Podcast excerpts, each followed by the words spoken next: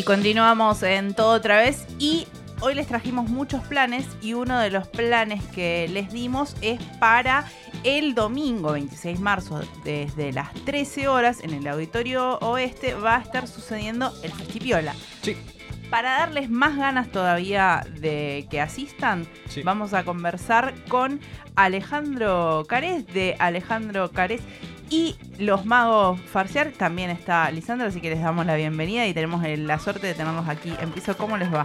Hola, ¿todo bien? Buenas tardes. Muy contentos, contentas de recibirles aquí para invitar al festival y además de eh, invitar al festival, saber de ustedes, de su música, charlar, conversar un poquito. Ok. Nosotros somos un grupo conformado por seis seres humanos que empezamos en 2019. Muy poquito antes de que empiece la pandemia sin saberlo.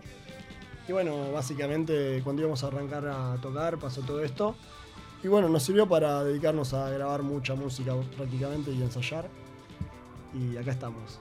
Bien, eh, eh, ya eh, para, mm, para comenzar a contar un poquito de su historia, digo, me parece muy interesante la experiencia porque muchas bandas quizás vivieron el camino inverso, la pandemia puso fin a sus planes, así que que hayan comenzado en pandemia también es una propuesta de, de ganas de, de hacer música y de, de luchar contra todo eso que estaba sucediendo. ¿Cómo valoran eh, haber atravesado este inicio de banda durante ese momento? Y para mí sirvió para curtirnos. Porque en realidad íbamos a tocar en vivo. Veníamos, en 2019 armamos la banda y no sabíamos que iba a pasar eso, pero nos sirvió para entrar más en clima entre todos, a conocernos, ¿viste? Y cuando terminó la pandemia ya estábamos más preparados. Bien. Así que en cierto punto sirvió. ¿Y el nombre cómo, cómo lo pensaste? Esto surgió como un proyecto solista al principio, que empezamos con el baterista, con el joven, y hicimos unos discos, hicimos dos discos, y cuando empezamos a ver que venía bien todo, dijimos vamos a armar un equipo y vamos a, vamos a tocar. Y naturalmente terminamos llamándonos así ahora. ¿Cuánto, eh, dijiste el joven por el batero, cuántos años tienen? Es, es bastante. O sea, el joven tiene. joven es grande. El joven es grande. era- Sí, perfecto. Sí, era joven en su momento cuando lo conoció, era joven, por eso le quedó joven. Ok, Pero el perfecto. joven debe tener 30 años aproximadamente, 29, no sé. 29, 28, creo. Sí. ¿Y ustedes? Eh, Ale tiene Yo tengo 31. 31, Ok. yo tengo 24. Ok, perfecto. Eh, Nachito, el guitarrista, tiene 20, 21. Después el bajista, que le decimos el tío, tiene 34, 35. no Ok, sé. el tío y el joven me gusta. Pregunto por las edades. sí, sí. No, no de- bueno, sí, un poco de curioso también, pero para pensar un poquito en la música que hacen también, ¿no? Digo, en el género, en pensar en algunas, en algunas referencias, en algunas búsquedas. No, no hacen la música que más se escucha, por ejemplo, hoy en día, digamos, ¿no? De, ¿de dónde viene esa búsqueda? Por, por música que ustedes curtieron de, de más pendejos. Digo, las referencias son quizás a otras décadas en lo que hacen ustedes. Música progresiva, un poquito de, de blues, si querés, un poquito de rock más clásico también. Eh, ¿a, a dónde lo van a buscar? Entre el joven, el tío y sus edades, digamos. Creo que se nota eso. Hay como tres generaciones en la banda. Hay Claro. un jovencito de 20 a un- al tío que tiene casi, va más para los 40, quiero Ajá. creer más que 34. Eh, creo que ahí algo hay, viste, que se da naturalmente, que somos, tenemos muchas edades, entonces cuando nos juntamos a grabar creo que eso influye. Pero hablando por lo menos por, por mi parte, soy muy fanático de la música de los 70, de los 60, y creo que eso me influenció toda la vida. Pero actualmente, bueno, en, agosto del año pasado sacamos un disco nuevo que se llama Rock and Roll 1. Ujú. Y yo lo sentí como que es el disco que de la música que yo escuchaba cuando tenía 15, que capaz que escuchaba un poco más nacional cuando tenía 15 años. Y nada, de repente siento que este álbum que sacamos tiene un poco que ver con eso, con la música que escuchaba yo cuando era más adolescente, como que... Y nunca intenté hacer eso. Antes así intenté hacer algo más setentoso, más progresivo. Y después para este álbum intenté hacer algo mucho más sencillo, que es justamente cuando armamos esta banda. Y bueno, ya está terminado y ahora el camino sigue y habrá que hacer cosas diferentes. Divino. ¿Ya hay planes pensados para, para este camino que continúa? Sí, obvio. Eh, tenemos un estudio de grabación Bien. y estamos todo el tiempo grabando temas nuevos. Así que siempre estamos grabando un disco. Ahora me cansé un poco de eso, de sí estoy grabando un disco. Y dije, ah, voy a dejar de decir que estoy grabando un disco así me puedo grabar cualquier cosa. y después la música me dice que tengo que hacer un poco. Porque si no, me gusta dejarme guiar por lo que voy grabando, lo- lo- por lo que vamos grabando. Que las canciones sean las que, las que mandan, digamos. Llega un momento que tenés, no sé, siete temas, ocho temas y ya lo, lo- lo que sigue lo tenés que hacer a pedido en cierto punto. y ahí ya no, no, no tenés tanta decisión. La música te va llevando y te va haciendo trabajar más. Y eh, me pregunto cómo han sido las presentaciones en vivo. Esto de se formaron durante la pandemia, hubo distintas restricciones para las presentaciones. Calculo que la primera vez que salieron a, a tocar con público, la manija debe haberse sentido. Los primeros recitales eran re raros porque eran personas sentadas con barbijo y nosotros tocando los primeros recitales era tétrico. Era Post-apocalíptico. Esto es una mierda. ¿viste? o sea, estuvimos ens- ensayando tanto con este grupo para que de repente estén todos desde lejos, ¿viste? Y todos sentaditos así, los veías a todos y decías, uh, ¿qué estamos haciendo acá?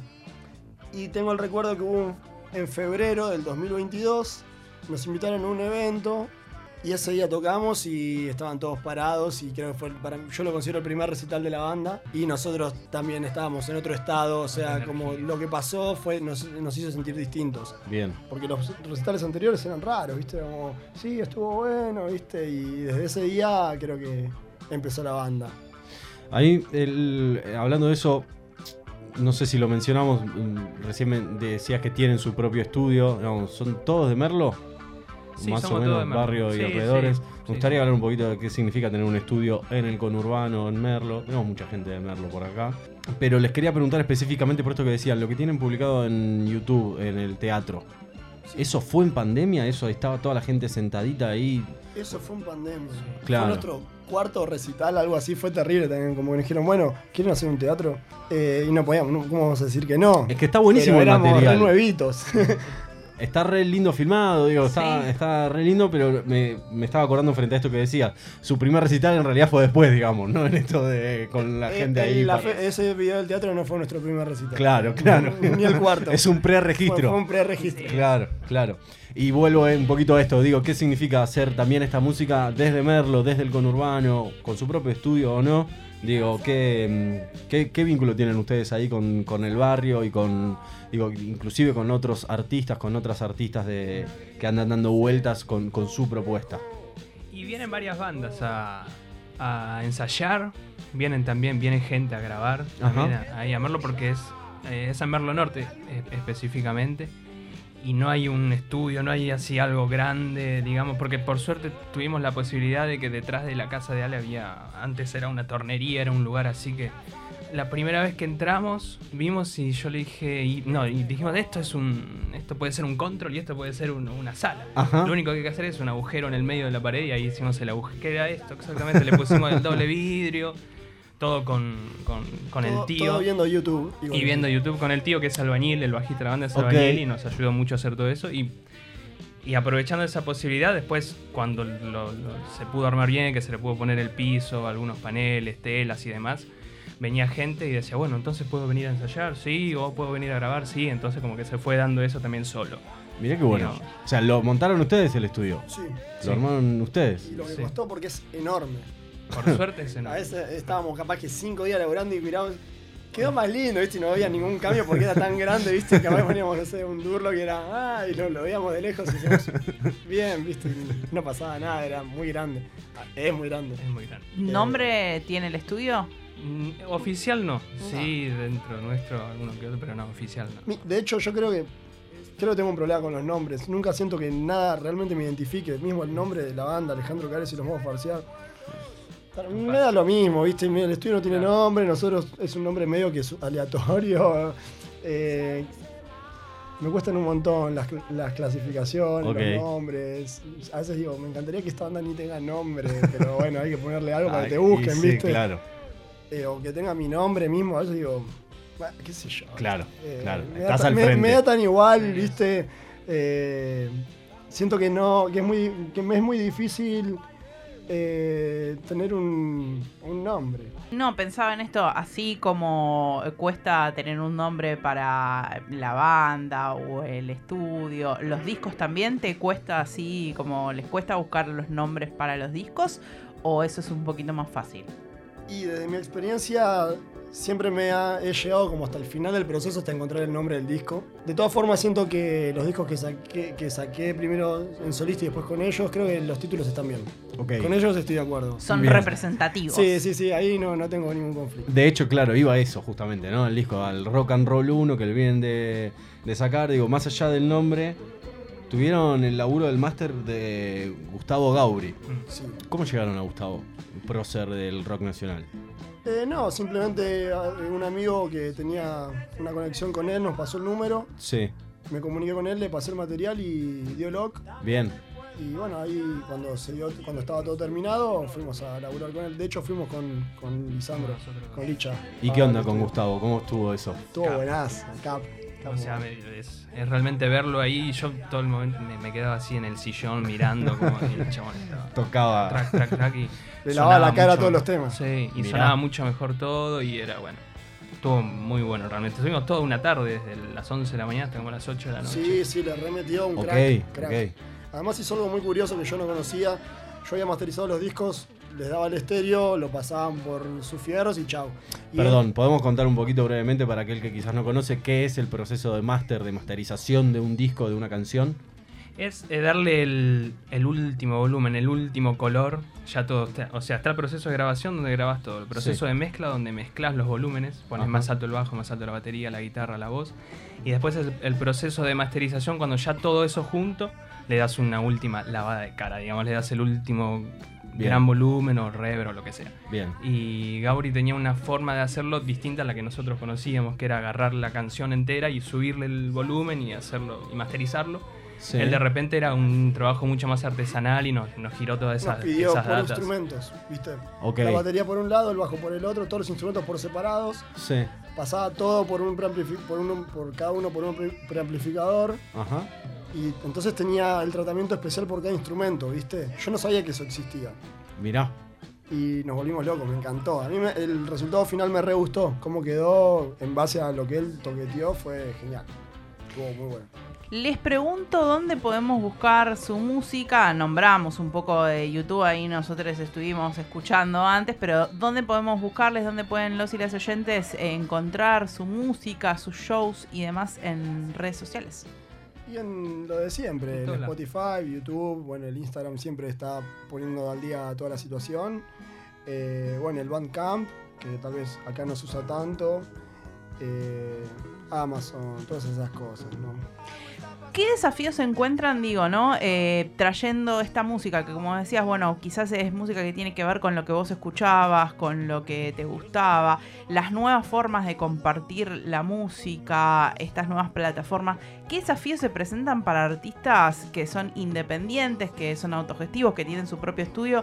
¿Cuáles son los, desafíos y también eh, si encuentran que hay alguna, alguna facilidad en ciertas cosas?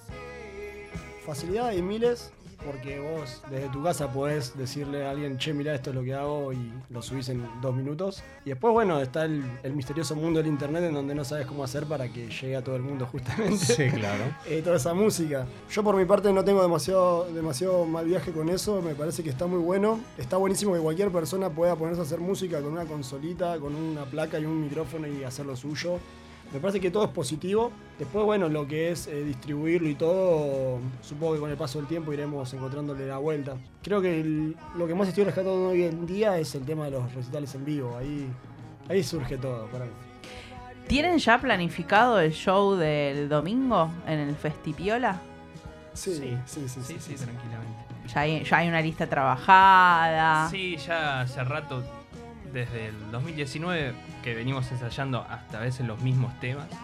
Y eso ya está, o sea, está definido. Siempre es, siempre, o sea, nosotros de que nos juntamos, que laburamos los temas de ritmos clásicos, que es el primer disco, Sí. de que ya de- es de Ale Solista, que lo graba con el joven. Ajá. es este ritmos clásicos y empezamos a sacar todos esos temas hasta el 2020 más o menos que empezaron a aparecer las canciones de Rock and Roll 1 Bien. y también como que la venimos ensayando también a- a- a- hace rato y ya lo... Y igualmente siempre vamos cambiando las listas, a veces con qué tema empezamos, con qué otro tema no empezamos. siempre aparecen temas nuevos. O sea, en nuestros recitales aparecen los temas que conoces, pero siempre aparecen dos o tres temas que todavía no, no editamos. Claro. La gracia nuestra es siempre el tema nuevo, ¿viste? Bien. Siempre que hay un tema nuevo lo estamos tocando. Igual en- ahora en. El, el domingo no sé bien si vamos a tocar un tema nuevo. Ahora que lo pienso. Bueno, Tendrán que ir y dejemos la descubrirlo. duda, claro, Sí, dejemos vamos a ahí. ver. No sé, pendiente. puede ser. Reiteramos, Festipiola, domingo 26 de marzo desde las 13 horas en el Auditorio Este, Avenida Rivadavia 17.230. Van a poder eh, ver artistas como Winona Riders, Piva, Picnic al costado del camino, Sabot y, por supuesto, Alejandro Cares y los Magos Farciar. Te agradecemos, Alejandro, haber pasado por aquí, Lisandro también.